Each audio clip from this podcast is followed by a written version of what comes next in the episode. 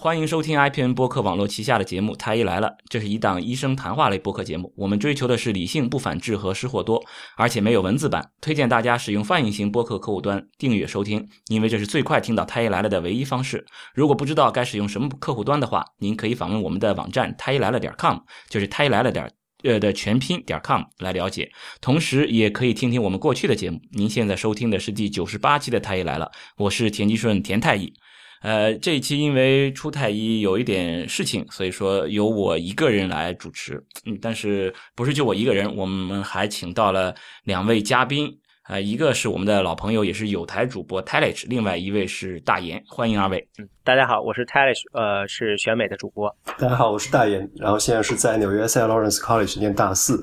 然后之前是呃纽约市法律援助协会呃的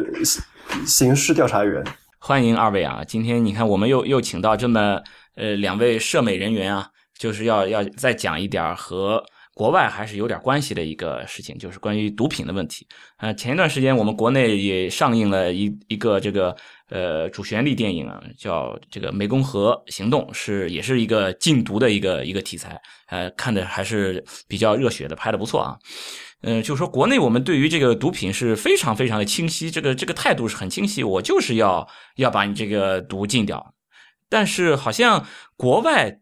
这个国外就包括欧洲、美国，对于这个毒品，让人感觉好像非常的暧昧。你比如说，最近这个呃，法国那边巴黎，他们搞了一个叫做呃医护监督注射室，是吧？就是说要在这个就可以在呃。医生的监督之下，我可以合法吸毒，就相当于，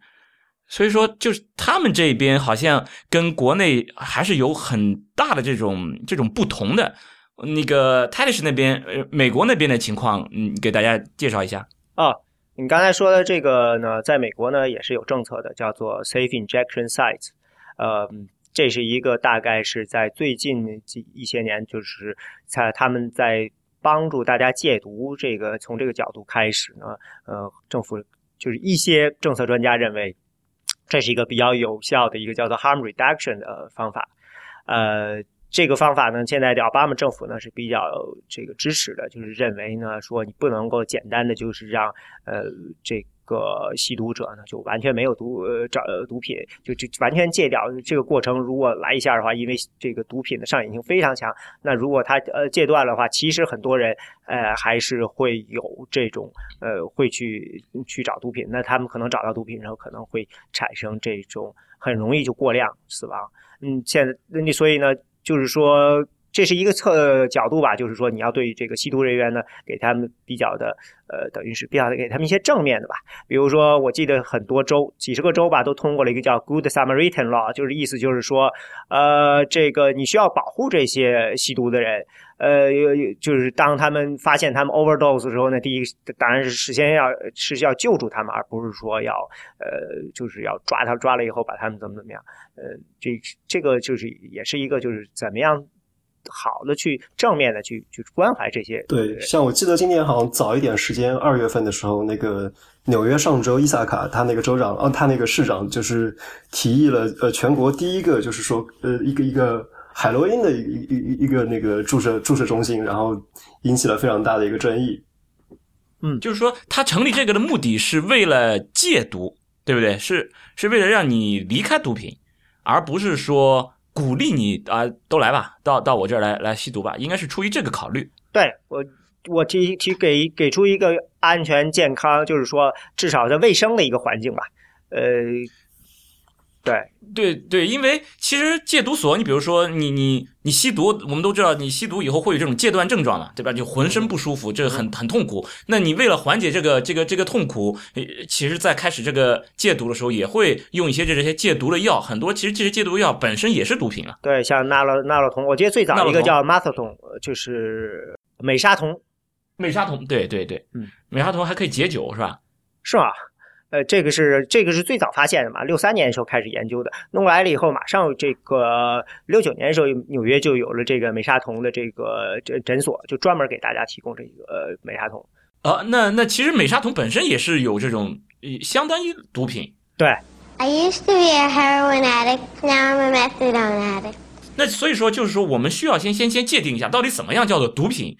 就这个毒，我们都知道，这个毒品哦，这个东西是不能碰的，很很可怕。但是我们你说在在在界定毒品的时候，你你都知道什么？呃，海洛因这肯定毒品是吧？可卡因、鸦片、大麻这些都是毒品。但是毒品我们在在定义它的时候，就是说，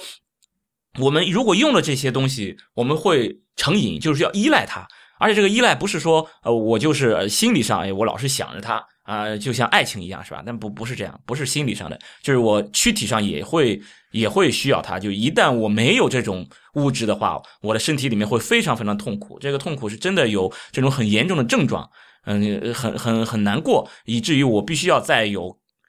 足够量的这个。药品再进入我的体内，让我来舒服一下，而且确实是吸食毒品以后会这种这种新快感，然后渐渐渐渐的，你的这个这个毒品的这个量会增大，然后你整个人的这种性格，在整个这个过程中，你的性格就会产生了一些一些变化，所以说就相当于把这个人给改变了，所以我们称为称为毒品，但其实可以产生这种。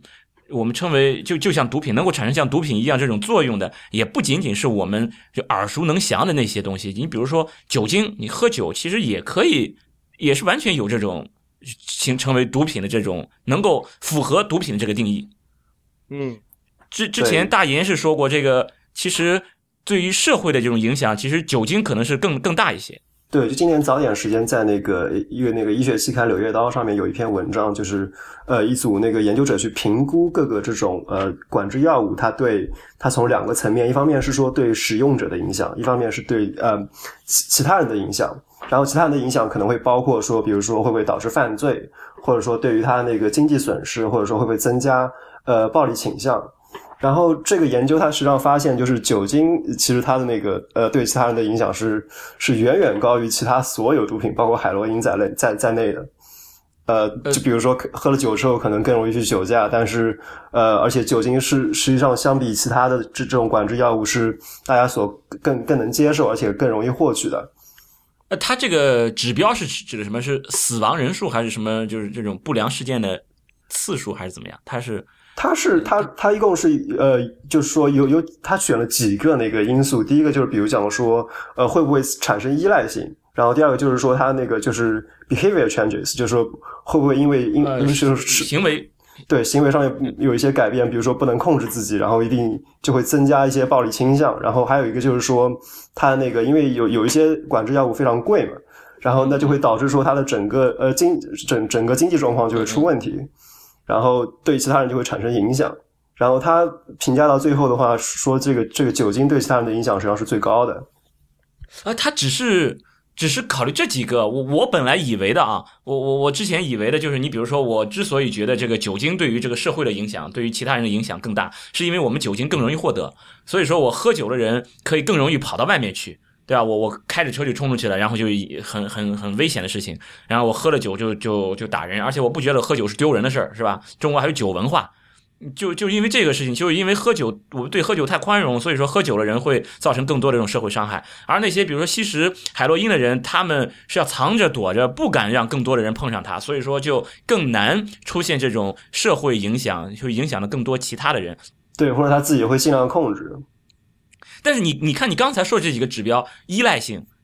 这个还有一个是经济上的这种损失，再一个就是呃，对于自己行为上这种改变，就这些好像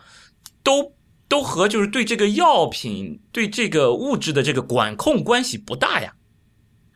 对，但它还会出现，它它有就是说，这个刚我讲的是它对那个用户本身，它对用户其他也有一些评评判指标，比如说那个犯罪率的上升，或者是说哦犯罪率，对对犯罪率，或者说他会不会说吃了那个药之后就去就去伤害别人，或者说一些像比如说家庭暴力啊这这些状况。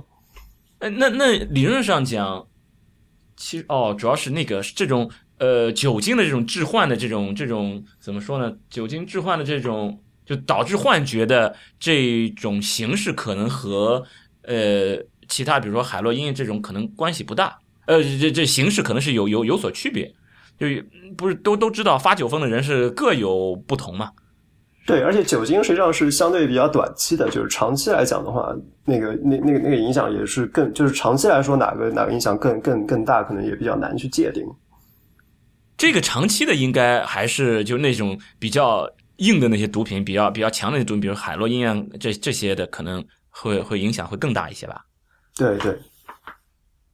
那么，其实我知道以前，比如美国历史上都是有过禁酒令的，是不是？这个禁酒是都写入美国宪法修正案的，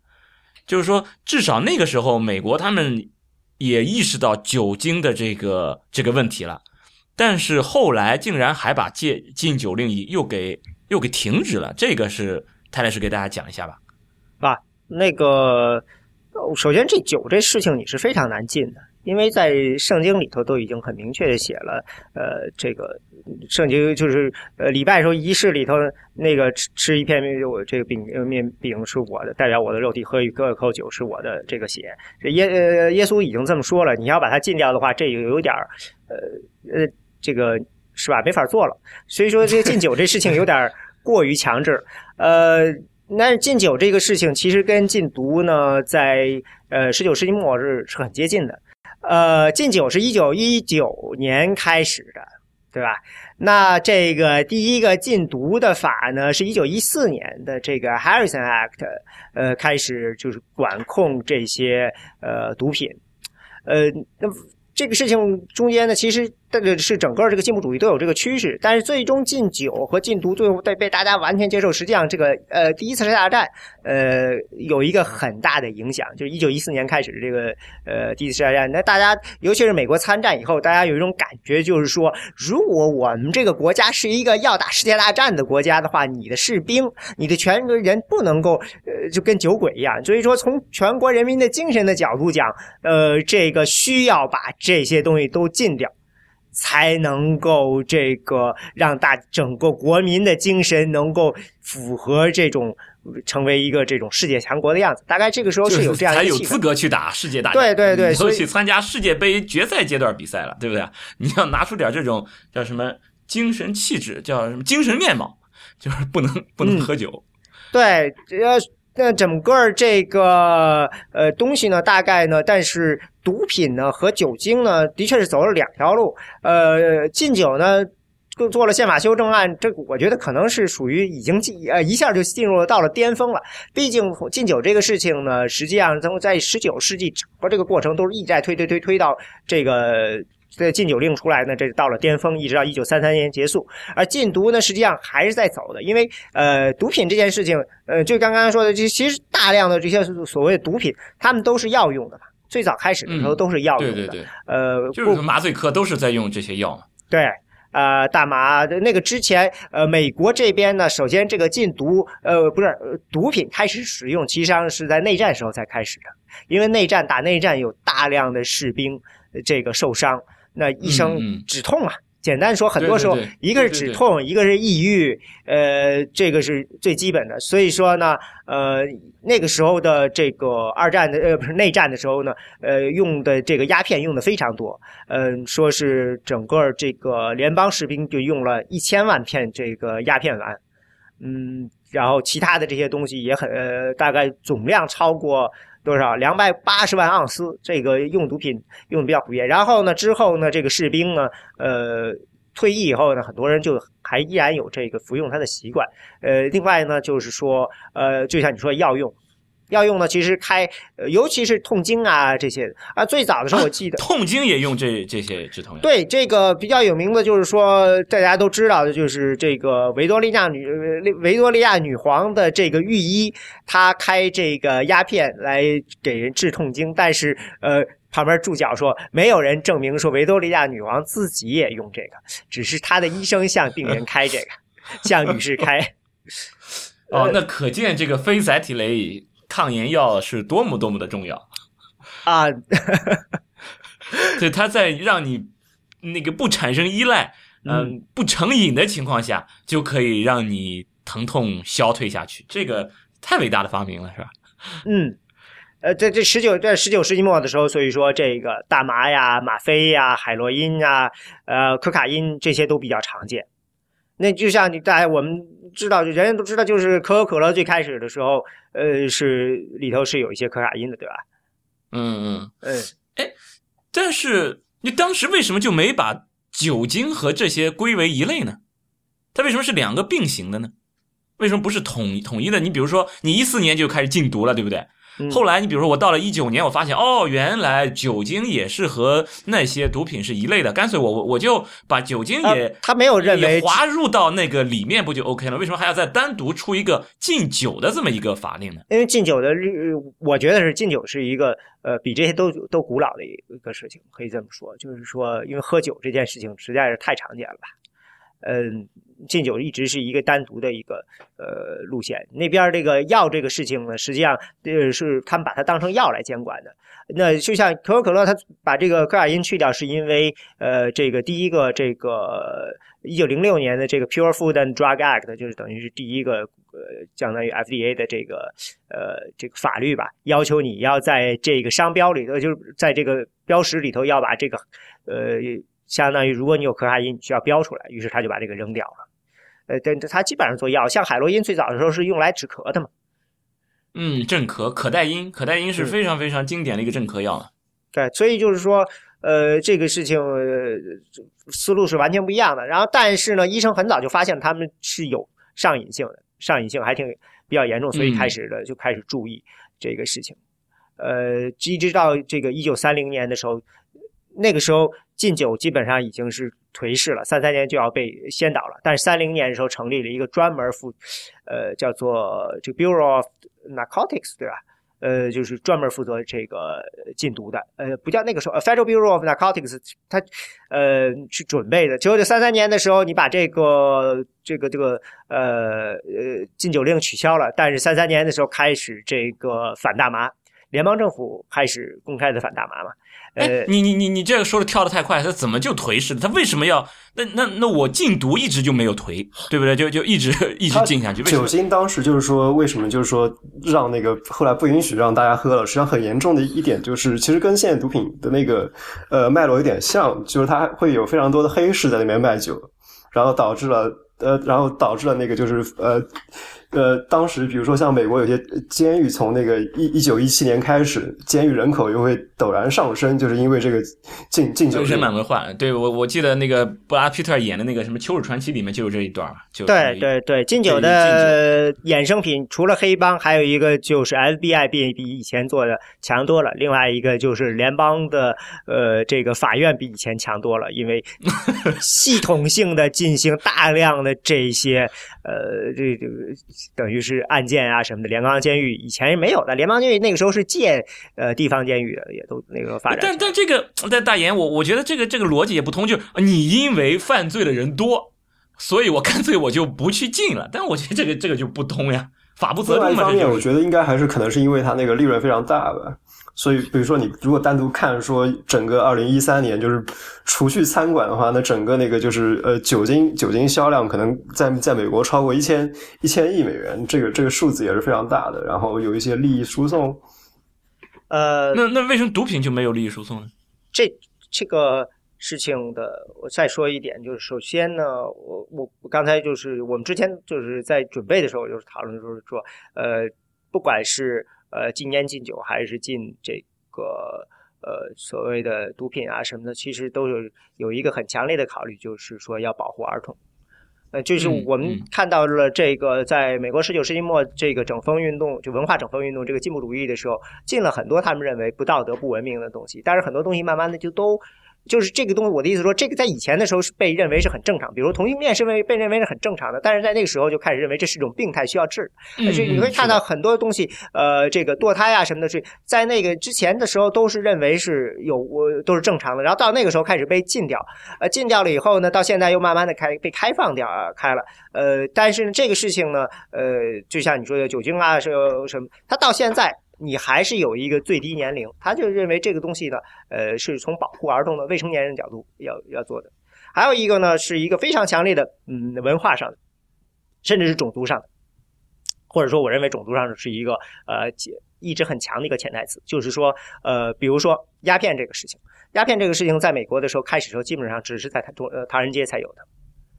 就是中国人带过去的，中国人才给带过去的。那这个呃，比比如说吧，这个呃，我们都知道就是嬉皮士这个词，hipster。你说在这 hipster 这个词怎么来的呢？呃，就有人呃有一种说法，就是在这词源就是 hipster 的词根是 hip，就是屁股嘛，意思就是说，呃，实际上就暗示着那这个是一个呃，在这个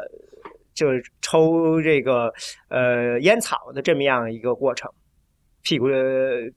都被粘在那儿了，就是这样。呃，实际上呢，就是暗示着呢说呢，就是这是一种异化的过程。呃，它其实是相当于对于以前的那个，相当于一种叛逆吧，就是你你你你你当家长的，你管的我太烦了，就类似这样。对，它是跟传统白人文化的一种背离。所以说呢，什么叫背离呢？就是你必须得到唐人街才能体会到另外的这么一个世界，你变成了另外一种人。就是这里头有一个呃。很强烈的一个事情，就是说，如果这个事情是一个被白人普遍接受事情，你就没法进；但是如果这个事情只是被那些人某一些少数族裔，对，你就想，呃，在这个二十世纪前，几乎美国所有的毒品主要是通过呃中国，呃和这个呃就是比如不光是这个鸦片。还有呢，就是通这个呃，你说这个像什么海洛因啊什么的，可都是通过中国和欧洲呃，通过这条线过来的。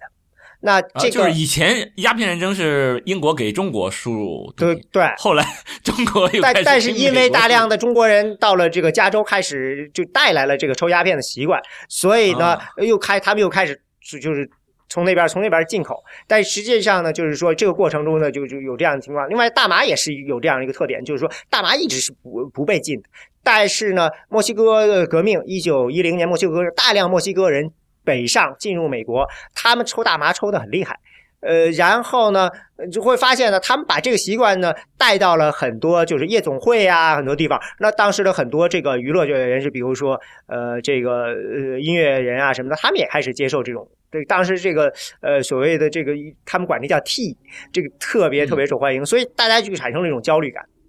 到就这个时候，就是这个时候，呃，这个一九一零年我就说那个时候开始大家意识到这件事情。一九一一年麻省就开始禁。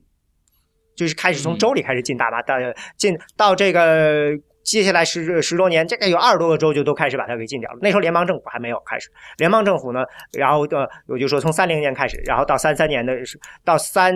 七年的时候就通过了一个叫做呃这个 Federal Marijuana 这个 Tax Act，它其实没有禁掉，它用了一个非常非常神奇的方法，就是说的是你如果拥有大麻或者的话呢，你就要蹲监狱，除非你交一块钱。要交一块钱就够了，对，交一块钱来证明说我是需要用它来做呃医学或者工业用的，你交了个钱你就可以。但是呢，交了一个钱都就等于是你把自己给拉出来了，我这个人是在抽呃在用大麻的。但这个这个法案呢，在六九年呃的时候被高院认为非法。因为因为说是你实际上是说的是，呃，因因为是第五修你违反了第五修正案，第五修正案说人不能自证其罪。现在你的意思就是说这个东西是非法的，你交了一个钱证明我是有这个罪的，你就可以呃就可以用了。那等于是我需要自证我自己有罪，我才能够怎么样？所以说他认为非法，所以就有了这个一九七零年的这个叫做什么 Control 的 Substance Act，呃。就是我们刚刚就是在之前准备就讨论，就是说，所以说在这个那个案子里，把毒品常见毒品和大麻都归类这个 Schedule One 一类药。Schedule One 对，这这就是历史遗留。Scheduling C 它这个这个分类系统实际上它是有两点，然后它是用两个标准去评估。第一点就是说这个呃药物本身它那个会不会有滥用的风险。然后第二点就是说它有没有这个医用价值，它医用价值是多大？然后他把最没有医用价值跟那个有但但同时又最容易产生滥用风风风险的分为第一类，所以现在它这个分类方法实际上也是非常有争议的。那争议点主要在哪？就说因为医用大麻现在非常非常普遍，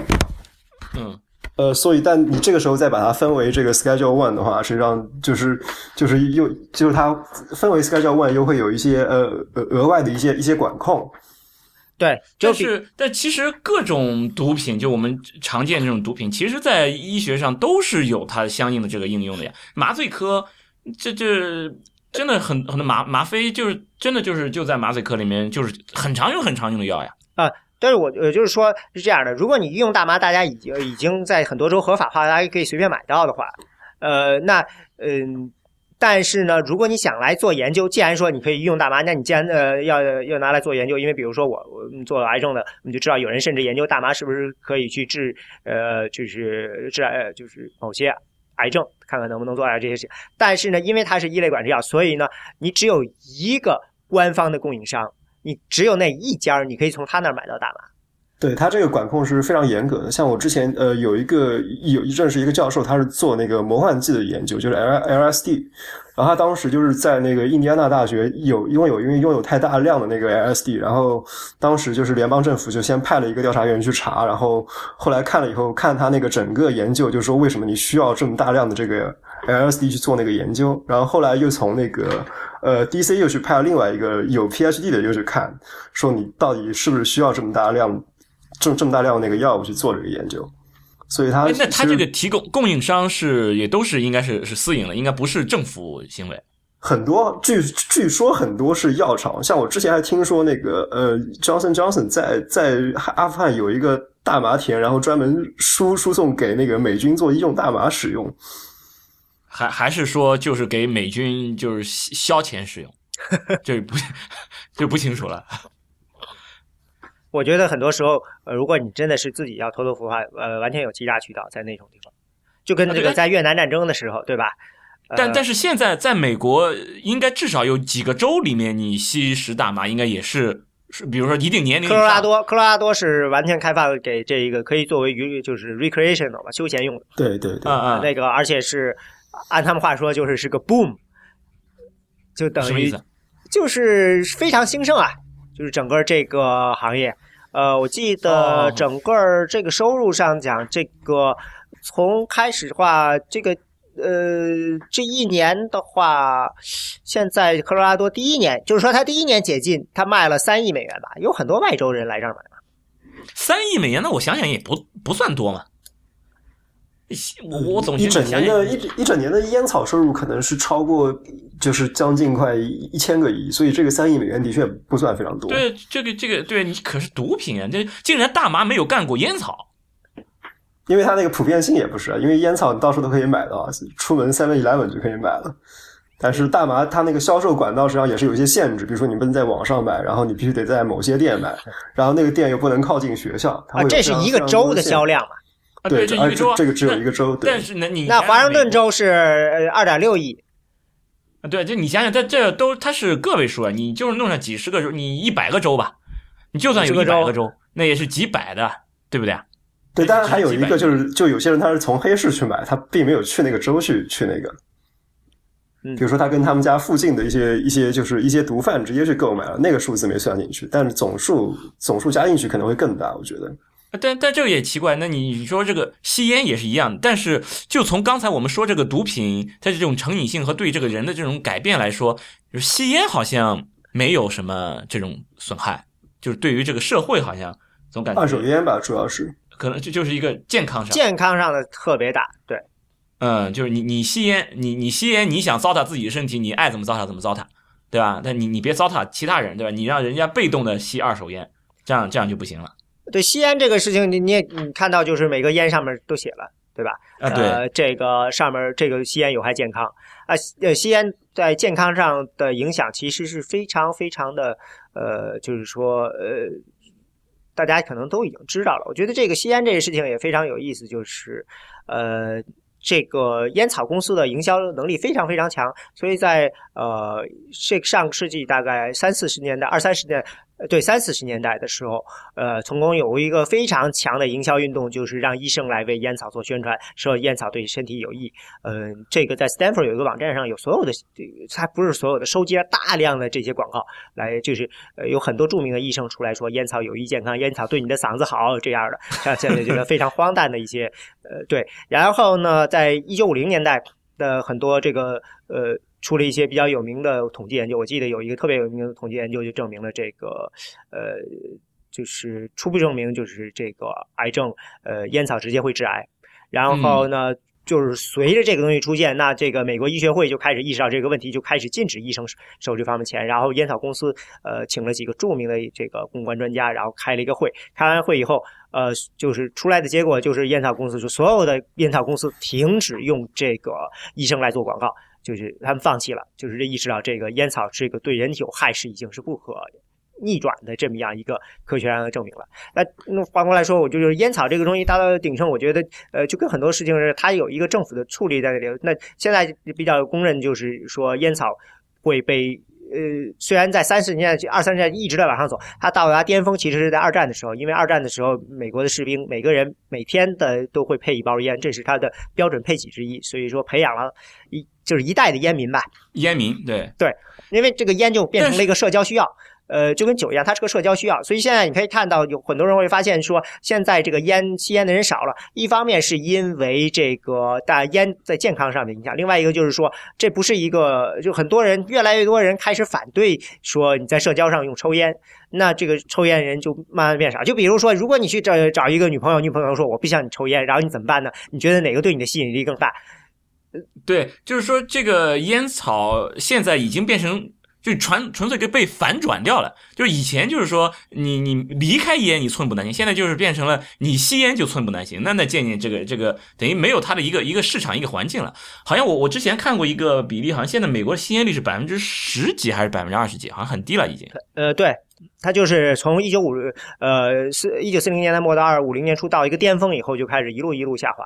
但是呢，因为它造成的一个健康危害就是癌症呢，大概会有一个三十年的一个呃二三十年的一个滞后，所以说美国的这个肺癌的巅峰大概是在八十年代达到巅峰。但是国内的这个吸烟率还是非常非常高的，就我们对于这个吸毒是禁的很厉害，但是这个烟和酒是非常非常宽容，可以说，就你至少你虽然我们的国内这个烟烟草这个烟盒上也都写着啊，都是名名人写着要什么吸烟有害健康，但是这个酒文化烟文化，其实你在社交场合就很很多时候，因为我们我们诊所现在在在开办这种戒烟门诊，就很多人他来戒烟，这种。已经不是一个简单的一个就是这种躯体依赖了，已经是这种社交的一种必须。就我周围的这些同事，就把烟递过来了。你说你不去接他这根烟，你不抽，哎呦，这就觉得你和这个人群你就融入不进去，这就是很麻烦的一件事情。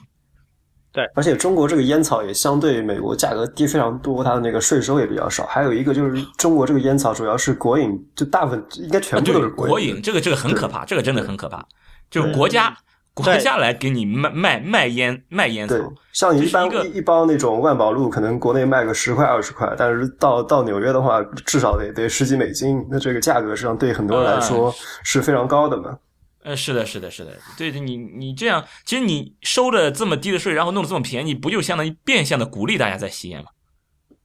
对吧？你你你吸烟没有门槛，相当于。那其实就是说我们。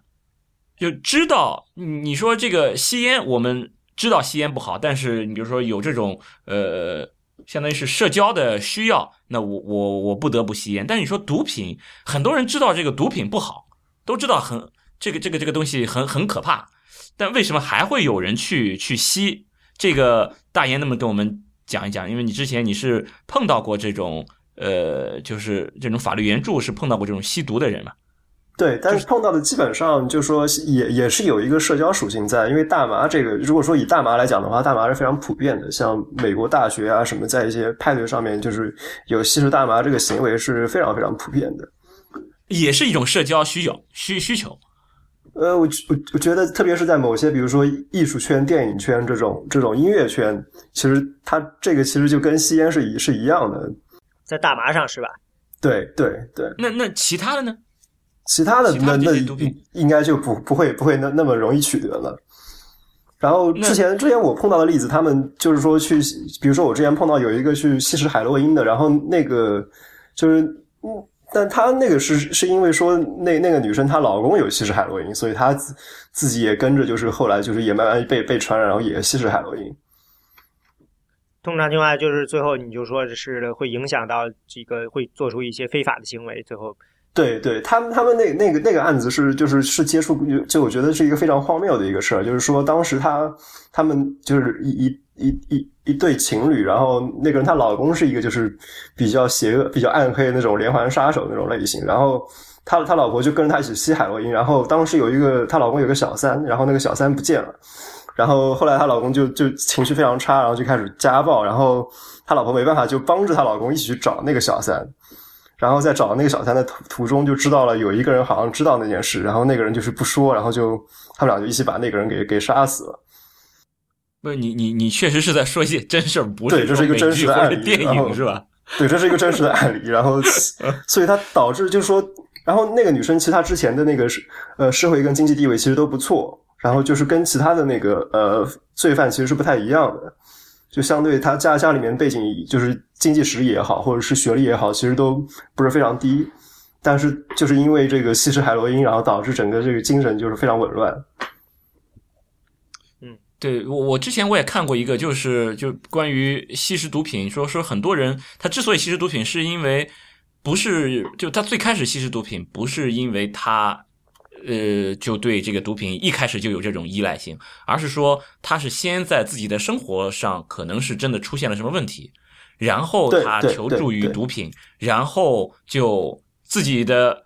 通过毒品的这一个问题来缓解了自己实际上在生活中经历的这个问题，等于是用其实会带来更大问题。对，用用用用一个问题去去等于说去掩盖另外一个问题，然后从而就就染上就不能自拔，而且就关于这个戒毒好像很难能够戒得掉。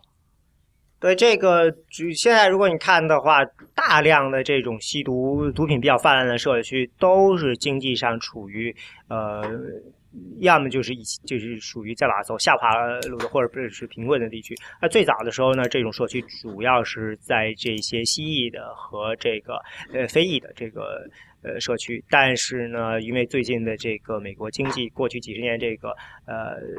的这个制造业下滑，所以出现了很多这种所谓的这个在尤其是在袖带啊那边，呃，就出现这种情况。比如说，我记得最高的就是吸毒过量致死最高的两个州，一个第一个州就是西弗吉尼亚州，西弗吉尼亚州大家知道，就是主要就是煤炭嘛。那煤炭业现在被打呃被天然气打击的很厉害，整个煤炭失业，煤炭工人可能就是没多少人了。那像这滨州这么大的一个大州里，煤炭工人就那么呃就只有呃很少的几万人，还是几我忘了，非常少的人了。所以说，你说整个行业就已经垮掉了。所以，但是那个州呢又找不到任何可以呃其他的这个方法，所以这个。可以想象，他们的经济就变得很糟糕。那像新墨西哥州呢，一个是它跟它是西裔人口占多数，然后呢，那个这个历史就更更长久了。那很多人就属于就是说，按他们话说，就是他们就是属于从十九世纪末开始，就一点点的他们的地就被白人慢慢的抢走了，然后他们就开始吸毒，就类似这样。嗯，很多这种地方都会有一些这样的情况，就比如说。在这只只是吸毒，你要看美美国的印第安人，印第安人的这个呃这个酗酒率大概是全美国最高的吧？啊，就是说酗酒啊、吸毒其实都是其实是借酒消愁嘛，等对对等效的嘛，其实就相当于是对，所以有也有人就说，为什么那些著名的电影的明星他们都要很多人都吸毒呢？然后有人就说，因为毒品是最基本的抗抑郁药嘛。你你是你这个，我记得别说别的，那个 Charles Barkley 说，就有一次他就说说，我跟每次跟乔丹出去都很无聊，因为他只待在个这个呃旅馆里头不出去，因为他不敢出去。他这个有一次，Doctor J 这 J 博士跟他说，呃，乔丹有一次中间他不是退役一段时间嘛，然后我跟乔丹出去，然后我们在街边看到呃山在看到有人在打篮球，然后乔丹突突然间一高兴就下去打篮球了，就过两个小时发现周围聚集了几千人，然后他说我们我们就只好走了。啊，这还属于明星效应是吧？啊，对啊，就是说，然后他就是说，所以说你可以想象，这样一个人生活在这样一个环境，他没有任何的自己的私生活，他都他他找他不能够说随便找一个人就就那个他，而且有很多人比较自律，他成为明星确实需要自律，但是呢就会造成很大压抑。而且有一次我记得有一个采访人就乔丹就说，有时候我真的不想给你给这个这个球迷签名了，但是。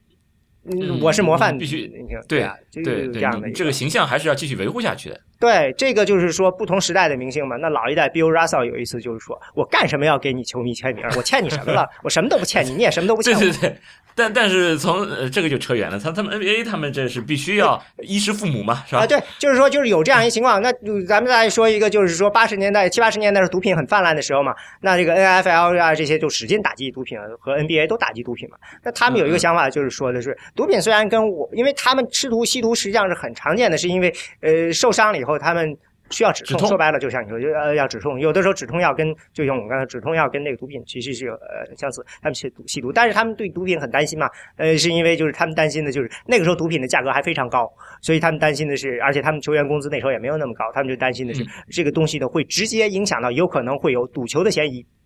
哦，有道理。所以呢，我们的球员绝对不能吸毒。我不想让我们的整个这个球队产生这样一个，就整个这个比赛产生一个，就是大家觉得说你们这个东西会被操操纵的，嗯因为这个 NFL 到当年在起来的时候，六零年代的时候，他上来就就赌球这个呃是非常非常的这个有名的，就是说有些球队老板直接买自己的球队输，嗯，就有这样的情况。那所以说大家就觉得对这个事情非常的敏感。那其实这个事情在球员上，大家都就觉得说球员上吸毒这不见得的，但是呢，就就是一个形象问题。就像刚才那个大言说的，有很多东西担心毒品，并不是担心你吸毒本身，你自己为自己负责嘛，但是担心是你会造成其他的受伤害。带的影响。对哎，对，但就是说，你比如刚才说的，就我吸毒，我假如我在吸毒，我是为自己负责。那那前面大爷也在说，这个吸毒是属于一种一种违法的一种一种行为。就为什么我自己吸毒也是一种违法？嗯，美国它现在的主要两个那个呃法律界定，就是说，一个是你拥有多少量，第二个是说你有没有在进行这个买卖。但是你啊拥有那个量呢，买卖就是嗯对，因为还有一个原因，就是因为你开始慢慢自己吸了，然后有时候会说哦，那我带着也卖一点，或者说你正好，因为你如果自己在吸食，那一定是有那个购买的管道了嘛。所以就是藏毒和贩毒，而不是吸毒对是这个界定的标准。对，只要就是说你不是说给别人去注射海洛因的话，这个基本上不不会是一个那个。但是你说，比如我要吸毒的话，我不去藏毒是是很难的呀。我我总要备点量吧，我想想，对吧？对对对对那于是就就就因为是藏毒，所以说其实他的这个定罪定的还是藏毒的问题。对，就他一一一一个视角就是拥藏就是拥有毒品嘛，然后另外一个就是说有没有在贩卖毒品。就你把毒品，要么你卖给别人了，是吧？对，而且甚至说，就说你哪怕你没有拥有毒品，但但你是你在卖毒品的话，这个也是算也是也是可以被定罪成贩毒的。就比如讲说，呃，有有一个人他有那个货，然后我跟另外一个人讲说啊，你去卖给他，然后你中间给我多少多少钱，但是毒品不经过我的手，但是只要有那个钱过我的手了，就是还是会被定定罪为定罪为贩毒。但是呢，你你看是这样，就假如这一个人他是吸毒的，然后贩毒就把卖毒品这件事情是是呃是违法的，对不对？这是肯定的。对对那对于对我我假如我在吸毒，然后你又打击卖毒，那么对于吸毒的人，就从刚才讲的，你你是不是就相当于对他，不够从源人道？头打击。对对但对于吸毒的人，确实就有有有点对他不够人道，所以说他们欧洲这边就要在医生的管控下，让给他们提供这种这种药物，就是让他慢慢慢的从里面摆脱出来，可能就是从从这个角度或者是说，比如讲说像大麻这种，就是相对危害性比较小的，它的那个量，比如说你自己有个一克两克，那个那个实际上是不会被说被定罪的，最多给你一个就是比如说行为不检点，然后那个实际上对犯罪记录的影响是非常轻的。但是不是说传说中克林顿大学的时候也是在吸大麻的吗？大概几个对，我觉得几个应该都有总。统都会有这样的可能。对，嗯，自打克林顿以后的几个总统，因因为当时像像像我大一的时候，像因为因为我们学校又是相对比比较左派的一个学校，所以说那个呃有吸食大麻那个情况其实是非非常常见的。像我我当时宿舍呃大一进去的时候是是一，然后那个是二室一厅，然后是五个人。然后那五个人里面，就包含我在内，就我知道至少是有是有四个人是吸食过大麻，那你包括你在内，那你包括你在除去你就是剩下四个人了。对，就是我剩下那一个人，你就剩下那一个。对我是唯一一。但是那那我觉得这个其实怎么说呢，还是很有这种诱惑力的，因为大家都在吸，就是感觉就是我嚼了一颗口香糖，哎，我觉得可以，哎，扔给你一颗，扔给你一颗，五个人嘛都扔了一圈，扔给你，哎，我嚼着挺，大家觉得还挺挺好玩的，没没觉得就是非常自然的一件事情，有可能不是说当成偷偷摸摸啊等等的，就是哎要要碟嘛，要碟嘛，看碟嘛，不不是这种偷偷摸摸，就大家。如果要是很这种社交场合、社交场景的话，那扔给你一颗大麻，其实你不去吸，反倒是需要很就更大的一个一个抵抗诱惑的能力了。对，那个倒倒也还好，就是说他没有说中国那个劝酒文化，就你真真不抽也就不抽了。对，但是的确是，就是说他他那个方就是取得的方便性是非常高的，非常非常容易就可以。那那他们就是这个渠道是怎么就正正当渠道吗？呃，不是正当渠道，基本上基本上都是就是某些人他会认识一些毒贩，然后那个毒贩可能就是学校里面有的学生他可能就是毒贩，或者是周围就是就是基本上他都是会有自己的网络的。对我还是觉得这个事情，咱们可以再回去跳往回跳一下，因为刚才大言在准备时候说，还是要讲一点关于这个 drug 呃 war on drug，所以但是我觉得应该往回跳一下，就是说呃我们现在成成天就是说看美国的这些电影都说的是南美的毒品啊什么什么的事情，那这个事情实际上也是有历史的，就是说我刚才已经说了，基本上最早的时候所有的毒品都是从呃这个亚洲就是中国欧洲这条线索过来的，然后到二战的时候这条线被彻底切断了。呃，所以啊，那个时候呢，墨西哥开始成为了主要的海洛因运营的呃这个进入美国的渠道了，就从南美开始往啊那进了。然后呢，那个时候呢。那个时候非常有名，大家都知道。那个时候有很多的这些呃艺人就开始用了，但那个时候主要是黑人艺人了，就是这个爵士那些。呃，所以呢，到五零年代、六零年代的时候呢，就开始就是说，只要是西裔和非裔的这些社区就开始说，就是他们吸毒就比较多一些了。呃，第一个关于这个呃这个这个法呢，你会看到就是说，这个是五一年的 Narcotic Drug Import and Export Act，呃，第一个开始考虑就是说打击这种贩毒啊，这个的，这就考虑就是说这个呃这毒。品进入是将已经从这个那墨西哥这个渠道开始进入了。呃，我记得这个五六年是 Narcotic Control Act 嘛，这个就开始就是说他们考虑到这个过程，但是呢，呃，你会知道注意到那个时候，实际上这所有这个过程实际上都是阻止毒品蔓延到主流社区，就是说，呃，就是主要是在非少数族裔社区，呃呃，阻止到进入到这个主流社区。呃，主流社区呢，因为的就是说刚才呃。就是大概呃，War on Drug 为什么会出现呢？实际上就是因为到七十年代以后呢，白人开始跟着抽了。对，那出现了就是一这个出现了某些高尚社区这个大量的这个人吸毒。就是一九七二年的时候，记得在纽在长呃这个呃长岛吧，就是在纽约附近的那块儿，有这个四十五人死于海洛因。那这个这个地区基本上只有白人。嗯，所以呢，这就是大家就意识到有影响了。那刚才那个我们刚才说的那个 Control 的呃 Substance Act 是七零年嘛？那七二七三年的时候有一个很有名的叫做 Rockefeller 这个 Act 对吧？呃，就 Rockefeller 抓过，这是纽约的那个就是在打击，就是因为他们认为这个东西蔓延到了这个白人社区，而且有些我记得非常有名，就是你知道有一个著名的一个乐手，这个 Janis Joplin，他不就是吸毒死掉了？这个。这这个事情，像这种事情一旦出现，就是一个巨大的媒体事件嘛，呃，然后大家就会意识到这事情进入到我们白人社会了。还有一个问题就是为什么会开始禁毒？就是很多越战的士兵，他们吸在越南的时候吸毒，吸食海洛因。对，然后呢回来了，政府意识到这个事情，我们政府必须出面去治了，对。有这样一个过程，所以那个时候开始。但是呢，呃，很有意思，这大麻在那个时候开始被接受了。因为七零年代的时候，这个这个就是叛逆的一代。呃，我记得在加州的时候，有一个呃，加州北部有一个县，他们的主要的经济收入就是种大麻，没人管。因为大量的嬉皮士，他们就跑到那儿去了，然后在那儿就开始种大麻。那个那个县的经济支柱就是大麻，就是这样。现在也是这样，一直都是这样的嘛。你你会觉得非常有意思，就是这是大麻就在那个时候开始成为一个联邦政府禁止，但是很多地方说白了就合法化。七三年的时候，俄勒冈开始合法化大麻嘛，它也不是合法化，意思就是我对你的惩罚减到最小，那不就是合法化吗？对，但其实现在这个反毒战争就是 War on Drugs，它其实有呃有几很很多争议点，然后我就就说两个吧。第一个就是说它这个是不是存在一个种族歧视的问题？就是如果说你去看就是使用这个非呃管制药物的比例，白人跟黑人那个比例其实是没有差太多的。像当时我记得一三年有个数据是白人好像是九九点五，然后黑人可能是十点五，就其实他那个比例是非常接近的。但如果说你同时去看说那个呃他的那个逮逮捕率的话，那呃白人的那个逮捕率可能是高于黑人的好几倍，呃黑人更高，黑人更高。而且那个在判刑上是不公平的，因为黑人常经常用的一种海洛因形式，呃他们的判就是判刑的时间要长，远远长得多嘛，这个。那个就是就是那个就是说是一个是 crack cocaine 跟那个就是 powder cocaine 那个区别，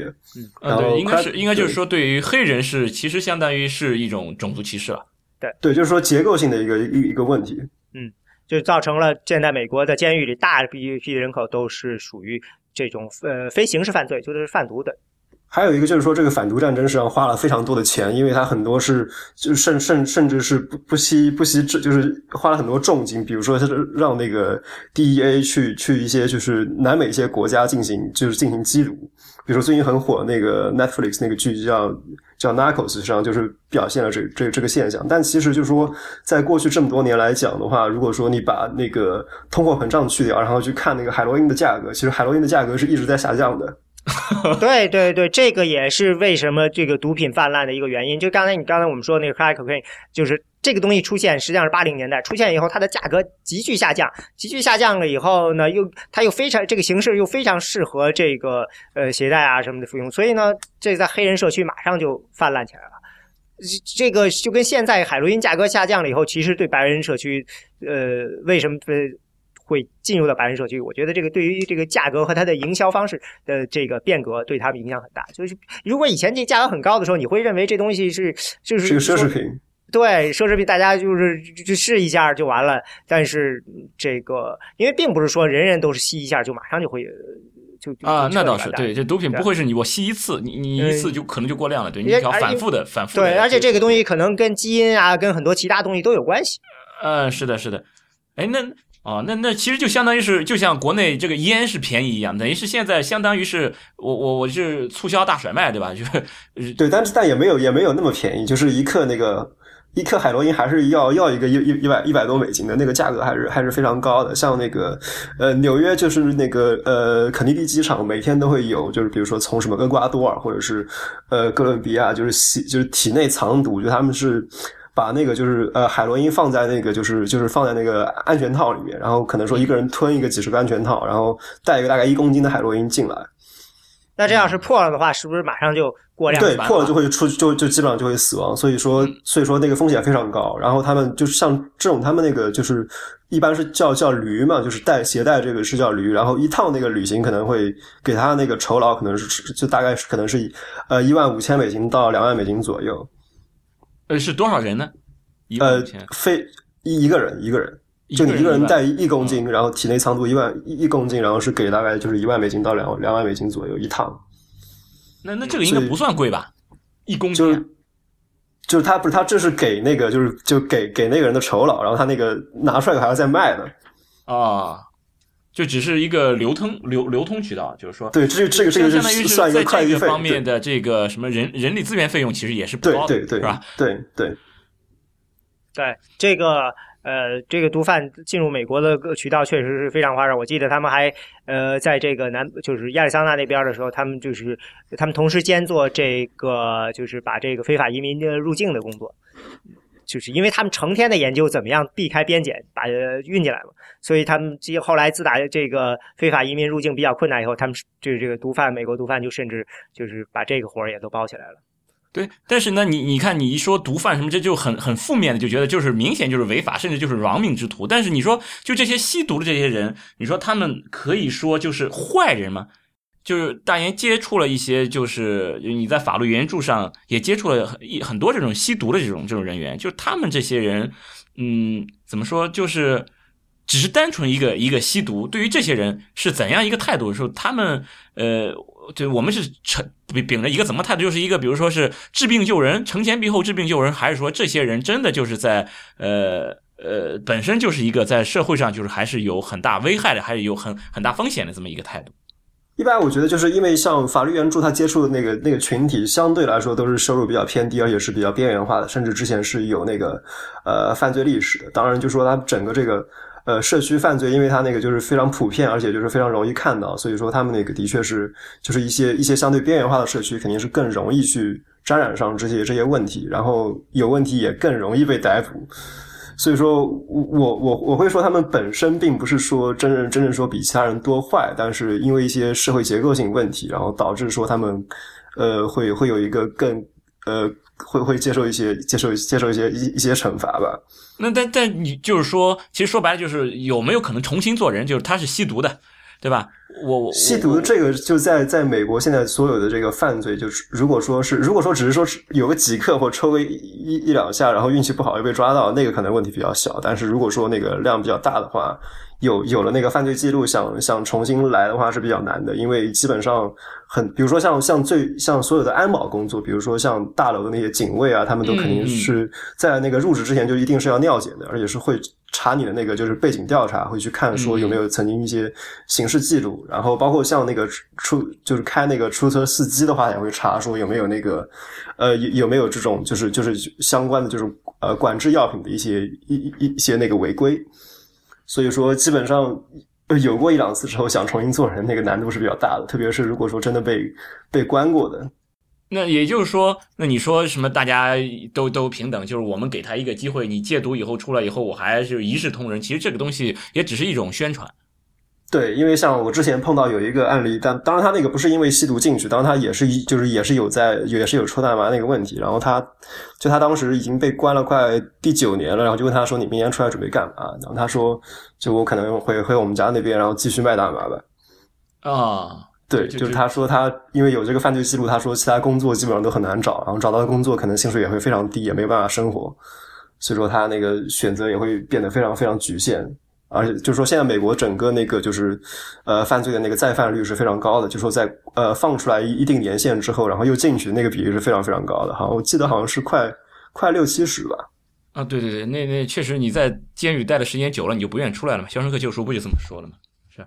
对，但是其实很多人也是愿意出来，但是出来以后就是也没有办法找到一个那个，对对，重回社会也比较难，你根根本不能融入到这个社会里面去。对，因为美国信信息信息管道非常强嘛，就是 FBI 都会有一个那个犯罪记录的那那个，就一查就查到一个人花个可能说一个企业主他花个几美金就可以把你的所有背景全部调出来。哎，但是这个是人贩毒了，就我只是吸毒呢，只是吸毒的这种宽容性怎么样呢？如果只是说抽了，然后说那个当时看什么毒品，如果大麻的话，那基本上就没事儿嘛。就是问题，就就就当时这个事儿没有发生过，对，甚至连就不会到没有发生过。就是说，如果真的被逮捕了，然后他最就是最严重，可能说会给一个就是行为不检点，但这个就是法律上它是叫叫 violation，它这个并不是算一个犯罪记录。但这个 violation 就是像我刚刚跟就是刚刚讲的，就比如说像呃申请计程车司机啊、出租车司机会有受一些影响。但是这你可以当美国总统，对不对？呃，如果你没被抓到的话，一定一定是可以的。如果说有一个那个就是，但是像就是。刚刚讲就是说，像一些主流社会，像我们学校，你抽大麻，你在宿宿舍里面抽，那个被抓到的几率是非常低的。啊，那那当时是，当时是他是为什么要承认啊？你比如说克林顿他这个，就是有人爆出来，不太不太不太不太了解这一块，不知道泰律师老师知不知道？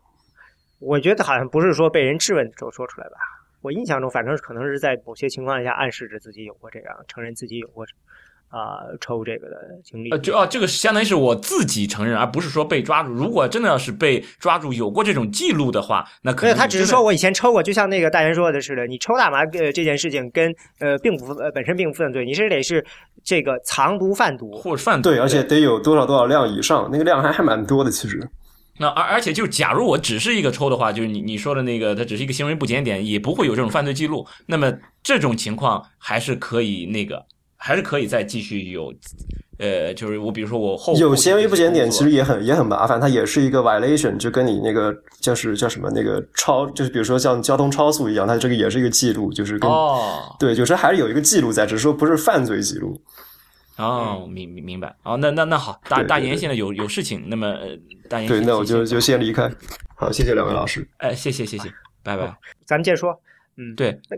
刚才他大言说的这个重返社会，我觉得这个事情其实确实挺明显，因为我们以前曾经在全美做过有一期关于这个大规模监禁的事情，里面也提到过了。这个重返社会对于很多呃，就是有过犯罪记录的人，确实是很麻烦的一件事情。就比如说你是个是个房东，然后呢，你要是看说申请人这个啊，这个人以前吸过毒，那你你是不是觉得有点？对对吧？那现在有的州，比如说，我记得是华盛顿的那个华盛顿州的这个西雅图那边，可能就是想通过一个法案，就是意思就是说，你不这个不能够作为你拒绝这个租户这个的一个理由。那我看也有很多人说，这个我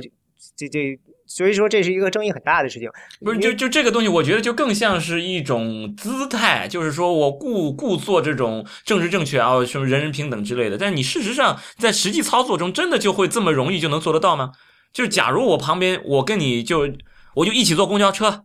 然后我不小心无意间流露出我曾经吸吸食过毒品，你会怎么看我？对你你你肯定也会对我有有就另眼相待了，对不对？就我对，所以说这个社会其实就是非常有意思的一个情况。比如说，你如果是个是个白人，那会怎么样？如果白人有说有一个人说我以前吸过毒，你你对他的看法和一个黑人你的看法有啊这个事情就很很复杂，对吧？对对对。但是呢，有也许这个人确确实想很很想重返社会，但是如果你不给他这个机会的话，他可能也就很难。所以说，这确实是很难的一件事情。但是怎么做，必然会有一些人会要交出一些信任才能够，但是也有很多人很可能就是我这样，结果呢弄出。呃，那个，因为我也遇到过有这个房东，呃，就是说啊，这就进来一个人吸毒，就要把我们家弄得非常糟糕，然后还赶不出去，非常痛苦，也有这样的情况。所以这个事情，呃，这个确实确实很难。对，就是说你你就对于那些吸食毒品的人，他如果要想重返社会的话，就不应该是要求别人对对这个曾经吸食过毒品的人怎么样，而应该让他自己。做出一些事情来证明自己真的可以做到，来争来争取到别人的这种呃平等的这种对待，应该是这样，因为你确实是之前做错了，你肯定得是要做出。比比平普通人额外的努力，对，这这是你应应该要做的，因为你曾经做错了，你就要为自己做错了这个事情来来来负承担责任嘛。所以这个东西，你你不能就说我我做错了，所以说这个社会必须要要包容我，要容纳我。虽然我以前吸过毒，但是呃我我现在你还是应该要对我平等相待。那这个其实是是这个反倒是一一种一种不合理的要求。你你必须要证明自己，你是值得让别人对你另眼相待的嘛。所以说，其实有有一些就是这种刻意的，就为了一种怎么说政治正。确去去规定的这个东西，我觉得反倒是没嗯，你其实执行起来其实其实更难的。这里头就很难，就有一个问题，就是你很难量化这个说他们要多努力才可以。这个问题，对吧？对对对。所以，呃，所以其实呢，从很多时候，我认为解决的这个问题，这个就扯远了。这个问题实际上是技术上的问题，呃可以就是或者说一个一种解决办法，实际上是技术性问题。比如说，我可能不愿意招这样人，但是如果换句话说，如果这个工作是一个 work at home 的。嗯，你也许会觉得，对吧？就就就就是，比如说，就我就是在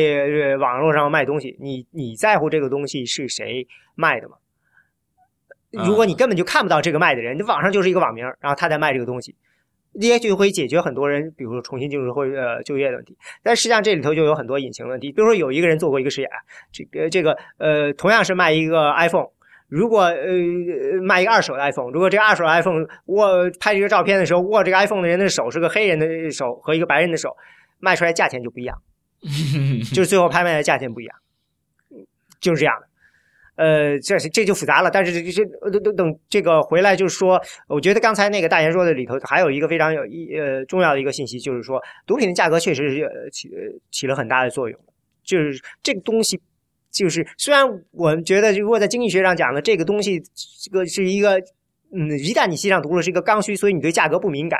但是价格下降的确造成了这个东西的这个可以吸吸吸引更多的，就相当于边际边际边际效应嘛。就就是说，对这个人进入这个选择去吸毒这件事情更容易。就是刚才比如说八，那我刚才说那个 crack cocaine，除了这个，还有就是冰毒，老白的那个，呃，对吧？对，呃，你说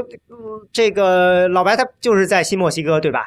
就是我们刚才说的这个致死率，就是呃过量吸毒过量致死第二高的州嘛。这个这个是有这个的，而且还有一个呃，造成现在吸毒蔓延的一个重要原因呢，是这个止疼药的滥用。嗯，止疼药的滥用呢，就是也是其实是有政府责任在这里头的。就是我们以前就是说，在九零年代的时候呢，很多这个医学权威开始推这个叫什么来着？Fifth vital sign，呃，生命体征，生命体征，重要生命体征那个对对，就就就疼疼痛是生命体征之一嘛？啊，对，就是除了这个还有什么心跳、体温、心率高，呃，血压、体温、呼吸。啊，然后现在就那个时候就认为说这个疼痛也是个重要体征，所以说要关注，呃，关注怎么样？要积极的帮助病人去控制这个这个病，疼痛。呃，这而且呢，呃，这个呢，在九八年的时候呢，这个老兵这个 Veteran Administration 美国这个负责老兵的这个地方，他正式的把这个给纳入了。这个事情就就就有点像刚才说的这个打了越战以后，美国政府说我们要积极的戒毒了，因为有很多越战老兵都。这个吸毒了似的，哎，这个事情就是那那个时候，另外一个呢，就是，呃，在九六年的时候出了一个重要的止疼药，叫 Oxycontin，Oxycontin，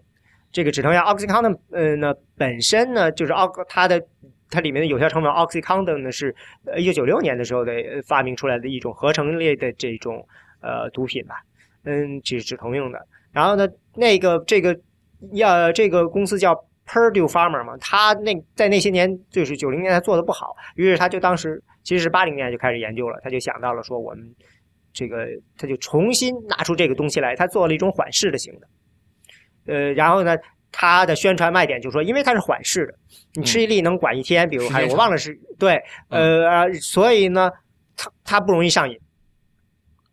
然后呢，嗯，它大概是像跟就是全美国医生做了超过两万场讲座来介绍说我们这个东西不上瘾，然后找了大做了大规模广告，它卖的非常非常好，大概到这个。呃，二零一二年的时候，它的收入到了十六亿美元吧。二零零二年的时候，嗯，但是呢，就是说这个事情呢，呃，它是作为止疼药来卖的。止疼药的意思就是保险是可以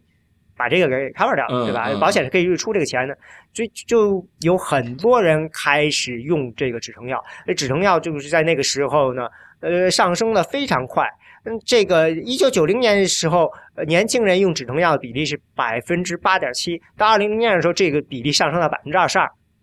二十，就是说五个人不到五个人里面就要有一个人要年轻人十八到二十五岁，这只是这个说，假设我们是认为他是真正要用，就是说，呃，医生开这个药变得比较随便，嗯，然后呢，呃，就会产生有很多人上瘾，呃，这个。据说大概有百分之，其实就是就像我们刚才说的，并不是人人用了它都会上瘾，嗯，但是呢，嗯，大家觉得它不会上瘾，所以就开始开，但实际上的比例上好像是有百分之八还是到百分之十三点五，就是有相当多有有可能咱们就可以认为是百分之十上下的人是会产生是会上瘾的。那考虑到刚才那个比例，就是说有数百万人上瘾了，啊。然后呢，呃，现在呢就可以，你可以认为呢，现在大概是，呃，一四年有统计是一四年的时候，有四百多万美国人每个月都要吃止痛药，而且是，呃，就是非处方药，意思就是说他们是上瘾了，他们并不是说，呃，这个医生说你要吃止疼药，而是说他们自己觉得需要。当然有可能有些人确实是疼的，但是呢，呃，就是说，呃，这就成了成瘾了，所以。这个整个这个趋势呢，到现在就开始呢，就是我记得这个呃 CDC，嗯，这个开始呃去年的时候出了一个新的 guideline，这个新的 guideline 的意思就是说，我们认为止疼药吃六个月以后，连续吃六个月以后就没有效用了。就是以以此为由来限制止痛药的这个止疼药，就是说要让你让你要让医生意识到这一点，并向病人等于是提出来这件事情，就是说，呃，就是说对限制，首先限制处方，第二一件事情是，你连续吃十天就有上瘾的几率。哎，这这相当于是那边美国那边又在限制镇痛，是不是啊？对对，就是这样的。然后 AMA 就是说说我们从来就没有过这个真正的支持这个。就是你刚才说的这个第五，呃，生命体征，生生命体征，这个就是说 这个这个，呃，就或者说其实他其实是支持的，但是这个意思就是我现在不支持这个事情了。呃，对，就跟一吸烟一样了，是吧？啊，对，就是对，就是等于是全面的，就是意思就是要让医生，等于就是从医生这个层面，我们就需要要去教育病人，这个吃这个你吃止疼药是有可能上瘾的，这是第一件事情，就是这这个作用。这个社区开始意识到这一点，但是那些上瘾的人就就非常的麻烦。呃，为为什么呢？我觉得第二件事情就是说，有很多人医生开始不给开开止疼药以后呢，那他怎么办呢？他就得去买毒品来做这件事情。而且就是说，呃，刚才我们说的 Oxycontin，Oxycontin 的这个呢，他虽然说他是缓释的，但是马上就被有人发现说，我只我可以把它通呃碾碎了，就可以。就就可以就药就就比比较起的比较快了嘛，就，呃，对对对，嗯，然后呢，这个他现在前两年的时候，他推出了碾不碎的那种药，呃，这个但是呢，就是说有很多地别的地方也生产它这种东西，呃，所以呃要毒品，然后毒毒品这个东西呢，呃，很多毒品的这个网络，就是尤其是墨西哥毒贩，他意识到了这些人就是他们潜在的客户，嗯，所以呢，他们开始，呃，他们呢，首先。就是在这几年呢，这个墨西哥的这个毒品的价格呢下来了。海洛因呢，价格海洛因其实在这个可卡因什么的出来了以后，它已经是一个，就是说不怎么，就是它的服用量已经大大下降了。然后最近在十九世就不不是二十，就是一九九零年代末什么时候，他们的这个呃这个海洛因的这个使用量就突然间又明显的开始呃回升了，大概是每年增加十万人吧，就大概是这样。然后呢，这些毒贩呢就开始意识到啊，这些人我们是可以去。去争取过来都是客户嘛，对。然后呢，这个墨西哥的这个海洛因的质量都开始上升，然后价钱又开始迅速的下降，然后他们的贩卖的水技术又比以前高了，其高到什么程度呢？他们就是可以，甚至可以，你可以通过电话来购买。哇！就是他们形成了一套直销网络，这套直销网络不像以前我们以前看的听的毒品似的，他们都是通过，比如说大在大城市里，通过这些呃这一些，就他们管叫 street gang，就是等于是黑帮，然后这样一层层分销的感觉还要对，那现在就光明正大了嘛。呃，对，通过分销下去，那他现在意识到了啊，这些郊区、这些这个偏远地区，我们一样可以去向他们卖，通过这种电话直销的方式，然后呢，直接。就投地到户，或者说在当地的这些一些地方去交接，呃，然后呢，在这些偏远地区的警察其实没有对付这些毒品的经历，他没有就是说这个，首先他们手头没有足够的解毒药，他们的解毒药都是对付传统毒品的，那没有意识到会有这样一种情况啊，所以呢，呃，就有这样一种情况，所以现在的情况就是说，为什么会说会成为危机呢？就是因为。嗯，这个呃，这些郊区社区基本上都是白人社区嘛。嗯，呃，又又又回到那上面来了。对对，呃，这个有一个统计是从是呃从两千年到这个二零一一年这个过程中，美国的白人就是不是蜥蜴就是白人，他们服用毒品海洛因的比例上升了一倍多，但是其他的种族下降了一点点。所以说，就就像前面大言讲的，他们俩其实都差不多了嘛。黑人白人其实啊，这个是呃，他说的是可卡因，这个海洛因现在就是一个很严重的问题了。这个海洛因的致死率现在在明显的在上升。这个就是从呃，尤其是在二零一零年以后，它它有个跳啊，在二零一二年的时候，每十万人是百分之零点七，每十万人是零点七，然后到一三年的时候是二点七，这这个翻了大概这是有四倍，但实际上是从一零年以后啪就上去了。就是这个事情，就是你可以看到，这个对呃，这个美国这个白人社区的影响非常大，大到了就是呃，这个嗯，很多政治家开始意识到这是一个对，他们意识到这是真是以前没有堵住，现在就整个威胁到他们了，所以现在变成了一个呃，这个真正的社会性问题，嗯，这个。怎么说呢？有人说这是一个呃，这个以前的时候是在呃对非裔，他们就是处于这样一个呃这个抓和关的一个情况。但是因为毕竟他们人少，然后呢，而且毕竟呢，你刚才大家虽然说了，他们吸毒率虽然差不多，但是从贩毒的角度讲，主要毒贩的确都是少数族裔。嗯，啊，所以嗯，所以说他们现在就是对待毒品，我们嗯不管是哪里吧，就。你看，美国一开始其实是还是怎么说的，相对宽松一点，就会发现，嗯，后续的问题就会连锁反应一样就会就会出现。那那那我反反倒不如去，就是更加的怎么说，一刀切，就是不管三七二十一。比如国内现在其实就从医学界上，我们对于这个疼痛其实重视程度是明显是很低的。就之前我我们就是太医来了，也好几期节目里面都提到过这个事情，就是国内对于这个疼痛的这个忽视，就是我我们国内和美国其实就相当于两极，美国那边之前可能九十年代是太过，现在来看啊，可能是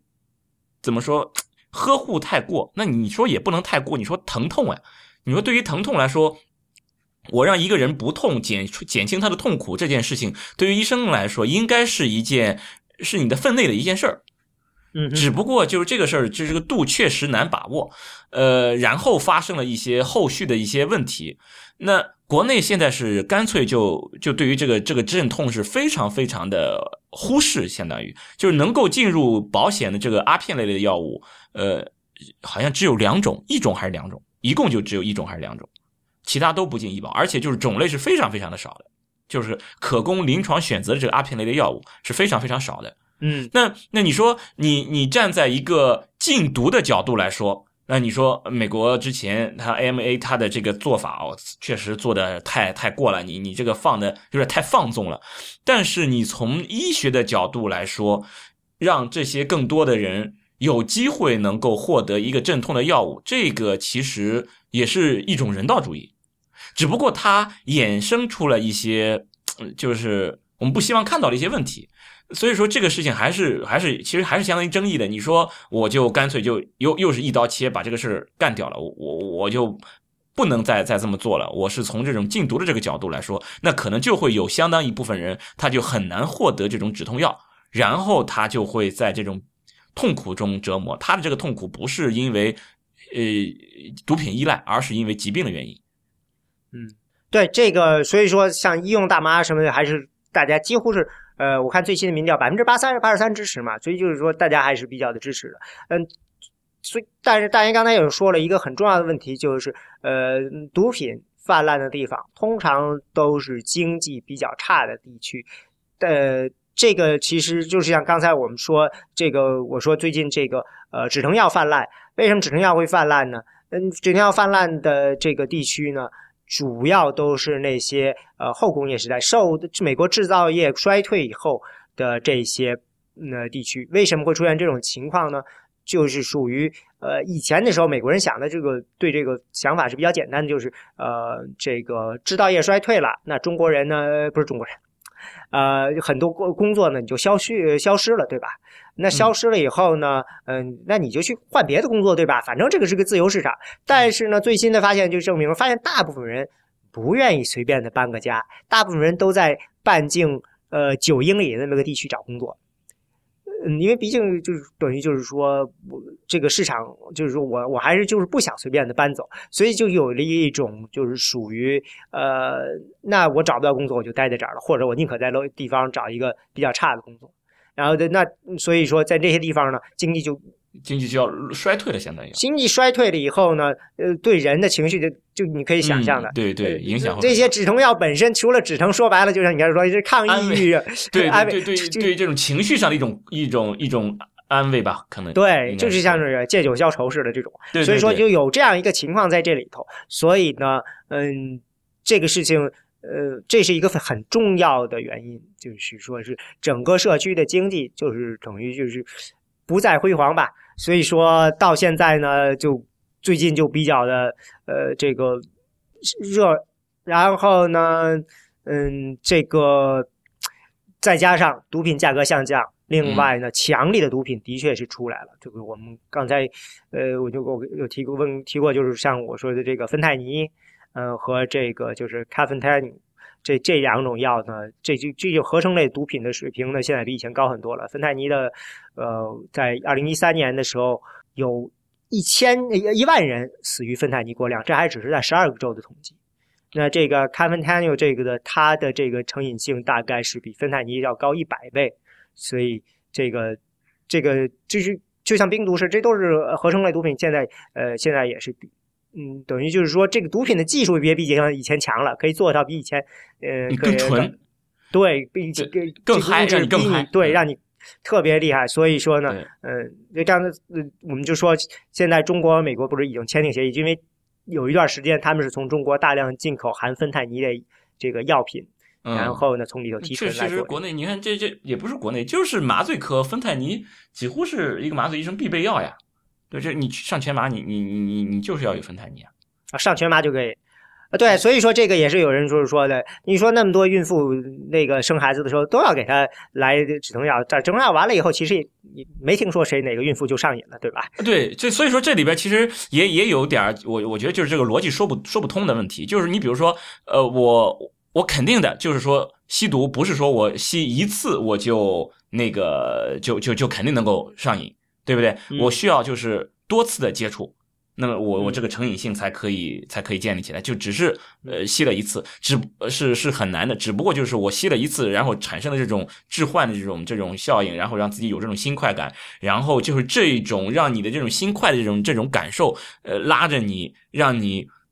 就像你玩游戏上瘾一样，让你欲罢不能，然后又开始第二次、第三次，然后就有了这种戒断症状，你就寸步难行，你就一点都离不开它。这就是这个毒品让你让你上瘾。但你说就这种事情，那我们要去把它戒掉，呃，打击它。那这个如果这个是合乎我们的这个逻辑的，那这个我也是赞同的。但是你说对于酒酒精。它同样也是这样，但是我们就没有对酒精采取如此决绝的这个，仅仅是一种，比如说刚才讲的这种，比如说文化上的，这其实我我觉得还是很难。你还有个就是这个烟草，就是说这这些相当于怎么说，就是我没有一视同仁吧，没有一视同药，对不对？嗯，同样都是这种药物，都可以算到这个 drug 里面。但是我并没有一视同药的去对他们进行一些一些处理。我我我觉得理论上讲，其实如果要真的是禁毒的话，那么烟酒应该是相同的去去去禁它。只不过可能你看，就从美国禁酒这个禁酒令这样来看，反倒是因为文化的原因会会产生了更大的问题了。所以说这才是没有没有很好的禁下去。那如果要是像欧洲这样给给这个毒品慢慢慢慢的。呃，开放一点会不会让它也形成一种文化？那我觉得就跟当初把这个呃镇痛这个事情，我是为了呵护这些病人的这种疼痛，然后我我我放开这个止痛药，然后而这个呃，如果我现在对于这个吸毒，我开始怎么说？就像就像对于呃喝酒，对于酒精的这种呃开放。一样，渐渐的这种开放一样，会不会对于这个吸毒也形成一种文化？那我觉得这个对于社会的这种这种损害，其实就相当于一个一个量变的一个积累，变到一个质变一样。我觉得其实我我我看来还是蛮可怕的。这个事情就是我们对于毒品，或者说对于这些呃这种 control substance 这种。到底这个观念其实是在慢慢的改变。你刚才说的这种情况也是，就是这毕竟是呃，你虽然就是这个 safe injection side 的这个，你刚才说的这个呃，让大家可以公开的可以有一个建议卫生的环境可以注射这个，但是其实在美国有相当多的这些政策专家和这个医学专家是反对的，所以这是是一个争论焦点。那么但是呢，呃，可以肯定的一点就是说这个事情呃是需要社区介入。然后寻找到最合适的方法，比如说呢，嗯，有很多这种社区组织啊什么的，在这个禁烟和这个不能说叫禁烟禁酒了，那实际上呢，你是绝对不可能禁掉的，从一定程度，嗯，只要他。你还允许他卖，但是呢，是很大程度上影的减少了他们吸烟的这个数量的。这个有很多这种社区的活动，像有一个关于这个禁烟，就有一个 drug abuse resistance education，在这个小学里头开始对这个进行这个相关的教育啊什么的。现在这个呃吸烟的人数的确是越少了，这个社交环境啊就有很多这种。另外一个酒驾的这个有一个很有名的组织叫做 Mothers Against Drunk 呃 Against Drunk Driving。这个这样一个社区组织，这个现在这个酒驾这个事情，嗯，在美国其实比例也是在下，就是在下，大概是比呃这个八零年代就是下降了一半吧。也就是，所以这就是说，大家觉得这个你你你你需要去，等于是一个是就是这是这个呃去。认识到很多人去服用毒品或者去酗酒啊什么，他不是有一些外在原因在那儿的，当然也有内在原因。你不可能就呃，我觉得以以前的时候，很多时候就认为你这个人是一个呃自控力不强的人，你一定要呃去这个吸食毒品，然后怎么样？这个你必须得意识到。现在就是我们开始意识到了，这个也有很多经济因素在那里头，社会因素在里头，所以说这是需要社会去进入去。解决这些问题是一个全面的问题，所以不是一个简单的，就是你可以直接的就是控诉是你人，但是也不能够简单说你不努力你就可以，我们就可以帮怎么着都会保护你帮助你。这个找到一个平衡，这个事情的确是非常难的。呃，是的，是的，就是说，其实你你你说这个这个怎么说打击毒品或者是禁毒啊之类，这个不是我简简单单的我我我我我让警察我让呃军队甚至去去把这些毒贩都都都都都抓起来就好了。这个东西你其实是抓不绝的，就是有人会去吸食毒品，这其实是一个是一个社会问题，就是说你一对你你一方面要禁毒，另一方面你还要就让更多的人知道这个事情是不好的，包括吸烟喝酒，就这件事儿，你如果要是。你的这个社会是一个呃，有一个酒文化，是有一个烟文化，是这个吸烟喝酒是一个社交必须的话，这件事情你就不可能把它静下来。那同样，当这个事情如果要是泛滥的话，你要想很好的去打击毒品，可能也是很困难的。对，就像比如说我这个人吸毒了以后，我实际上是因为我找不到工作，你把它给禁掉了，然后呢，你其实没有解决这个。对对，他对我还是找找不到工作，我我的这个这个情绪上的这种这种。不爽，我的这种抑郁，我的这种低落，我我怎么去排解呢？其实你你就好像这个止痛药一样，我疼痛，我疼痛总是要有一个止痛药来缓解我的这个病痛。那好了，就这种止痛药其实就是一种毒品，就这样。那那那现在我经历的是一个，我我失业了。是不是啊？我我我吃不上饭了，我的家家人生活困困窘了。那对于这种情况，我也需要一种排解。我这排解怎么办？现在比如说你抽烟，你去喝酒，这其实就是一种一种像像毒品来来寻求这么一个一个排解的方式。所以说，如果要说这种禁毒的话，你只是简单的一个说吸毒不好，呃，你你不要去吸，那你你要给我一个解决的一个方法。这所以说，这应该是一个一个社会上的一个问题，你需要把这个社会上这个问题让更少的人去去。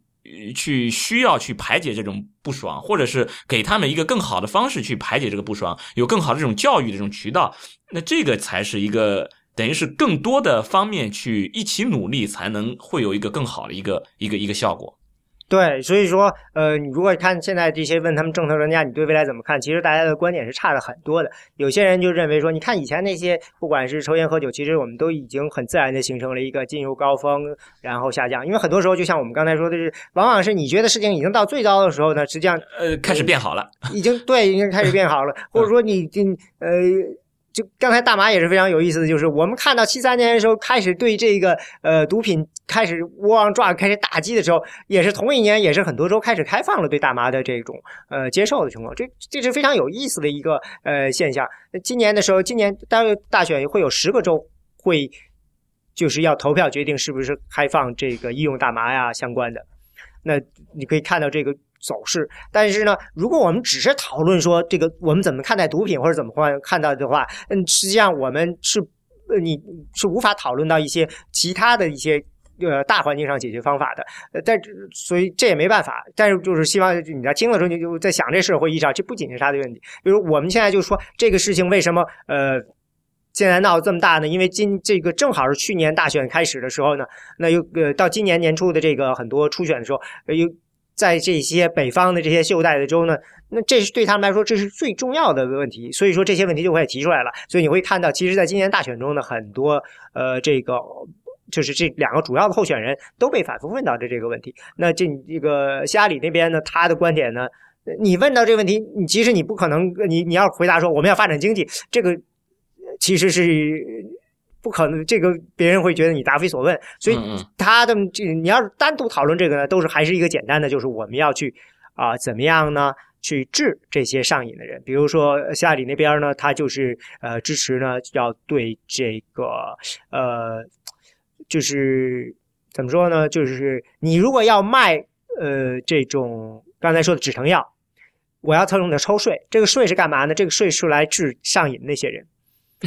对，呃，然后呢，也有人就说，就是说，不，这些人你不光要帮助他进，这很多人其实呢，呃，就跟我们刚才刚才说，他是出现了一些经济上的困难，或者个人生活上的困难，各种各样其他的问题，让他们觉得需要去吃这些止疼药，或者是吸毒，去这个缓解自己精神上的问题。所以说，我们要为他们提供一些呃精神上的这些心理上的一些服务，这些东西呢，呃，需要加入到强制医保里去。嗯，呃，这这一也是其他一些人提出来的一些观点。那就虽然说像 Donald Trump 他自己没有说我具体要去怎么样做，但是他也说我承诺，呃，这个所有的这些吸毒的人，我们要给他们这个治疗的，呃，就是不能说是免费吧，至少是我们我承诺你们可以这个也会有这个治疗，我们政府会出钱，类似这样的。但他至少就他没有具体的细节，但是至少他也这么说了。另外，他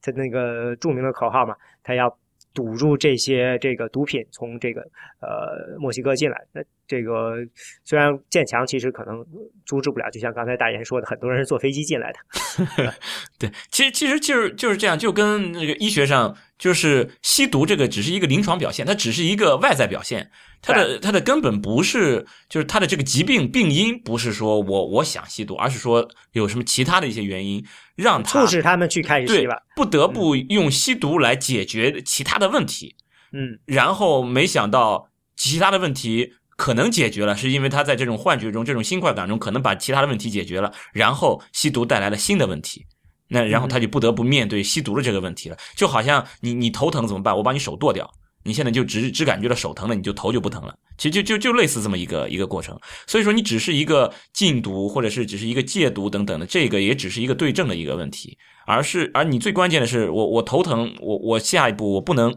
不能说把手剁掉，而应该是说我有什么方法去解决这个社会问题，解决我这个头疼的这个问题。对啊。嗯，所以这个事情其实是呃挺复杂的问题，但是你就事论事说这个事情的话，你只能就是说我们怎么样帮助这些吸毒者，我们不能不能简单的把他认为他们就是社会渣子，而是应该考虑到他们有个人的原因。但是再往下就就复杂了，对，的确是一个问题。那嗯，就从历史上看呢，就是说这个过程的确是有一种就是呃，就像呃大爷刚才说的，就是说当这个事情集聚集在某些。呃，是这个少数族裔的时候，其实很难获得这个整个社会的这样一个同情，反而通常时候就变成了是一种，就是 war on drug。从一定程度上，实际上就是我们要阻止它蔓延到整个社会。但是等它一旦蔓延到整个社会的时候，那这个观念就又得变了。这个这的确是有有这样一个情况。开始说，如果是只极少数人，他们会认为这是一种，你你你们是这个毒瘤，你们我们是癌症，我们不能让它蔓延出来。但是，真的，一旦蔓延出来，就像这个，我刚才说，在加州的那个呃那个县，大家都整个县都在生产这个大麻的时候，大家也不觉得怎么样了。嗯 嗯。那么本期呢，我们就先到这里，感谢大家的收听。太医来了的网址是太医来了点 com，也欢迎大家在社交网络关注太医来了。我们在新浪微博叫太医来了，在 Twitter 跟微信都是太医来了的全拼。同时也欢迎大家收听 IPN 播客网络旗下的另外几档节目：一天世界、未知道、内核恐慌、流行通讯、High Story、无次元、硬影像、博物志、陛下观和选美。拜拜。